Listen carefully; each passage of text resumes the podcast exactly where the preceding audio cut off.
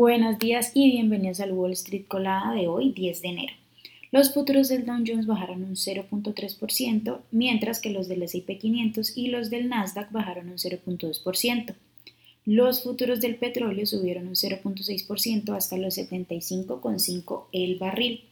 Las acciones que tenemos hoy con predicción bullish son PRE, VYNE, SHC, PVLA, OSH, DATS y también NXPL.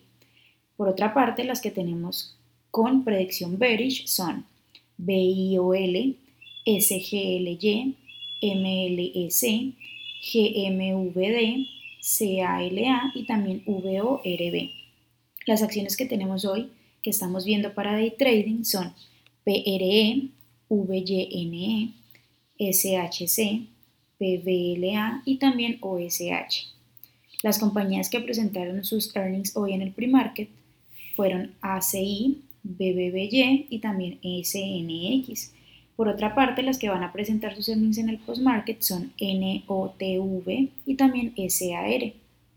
En las noticias de hoy, bueno, estamos a la espera de que el presidente de la Reserva Federal, Jerome Powell, participe en un simposio internacional sobre la independencia de los bancos centrales que tendrá sede en Estocolmo, Suecia aunque es posible que en el evento eh, no se incluya ninguna actualización sobre el estado de la política monetaria del país, hay bastante interés por parte de los inversores hacia el discurso de Jerome Powell.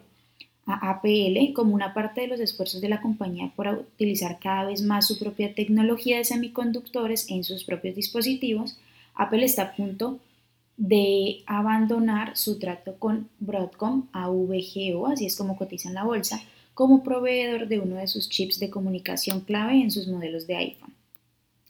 M, la compañía rebajó sus previsiones para la temporada navideña debido a la escasez de compradores, citando que las ventas de la semana anterior y posterior a la Navidad fueron menores de lo esperado. VORB, las acciones de Virgin Orbit subieron después de que la empresa anunciara hoy que la ventana inicial para su histórico vuelo se abrirá oficialmente a lo largo del día. La misión Start Me Up supone la, primera misión internacional de la compañía y el primer lanzamiento comercial desde suelo británico.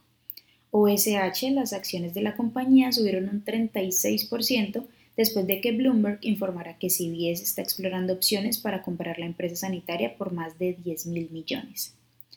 BA, la compañía bajó más de un 2% después de que Morgan Stanley rebajara su calificación, citando una falta de potencial alcista desde los niveles actuales. NCLH, las acciones bajaron un 3.3% tras la rebaja de Morgan Stanley que citó su preocupación por el hecho de que el exceso de capacidad pueda afectar la fijación de precios. Y por otra parte, COIN, Coinbase, anunció que recortará un 20% adicional de su plantilla laboral en su esfuerzo por reducir costos.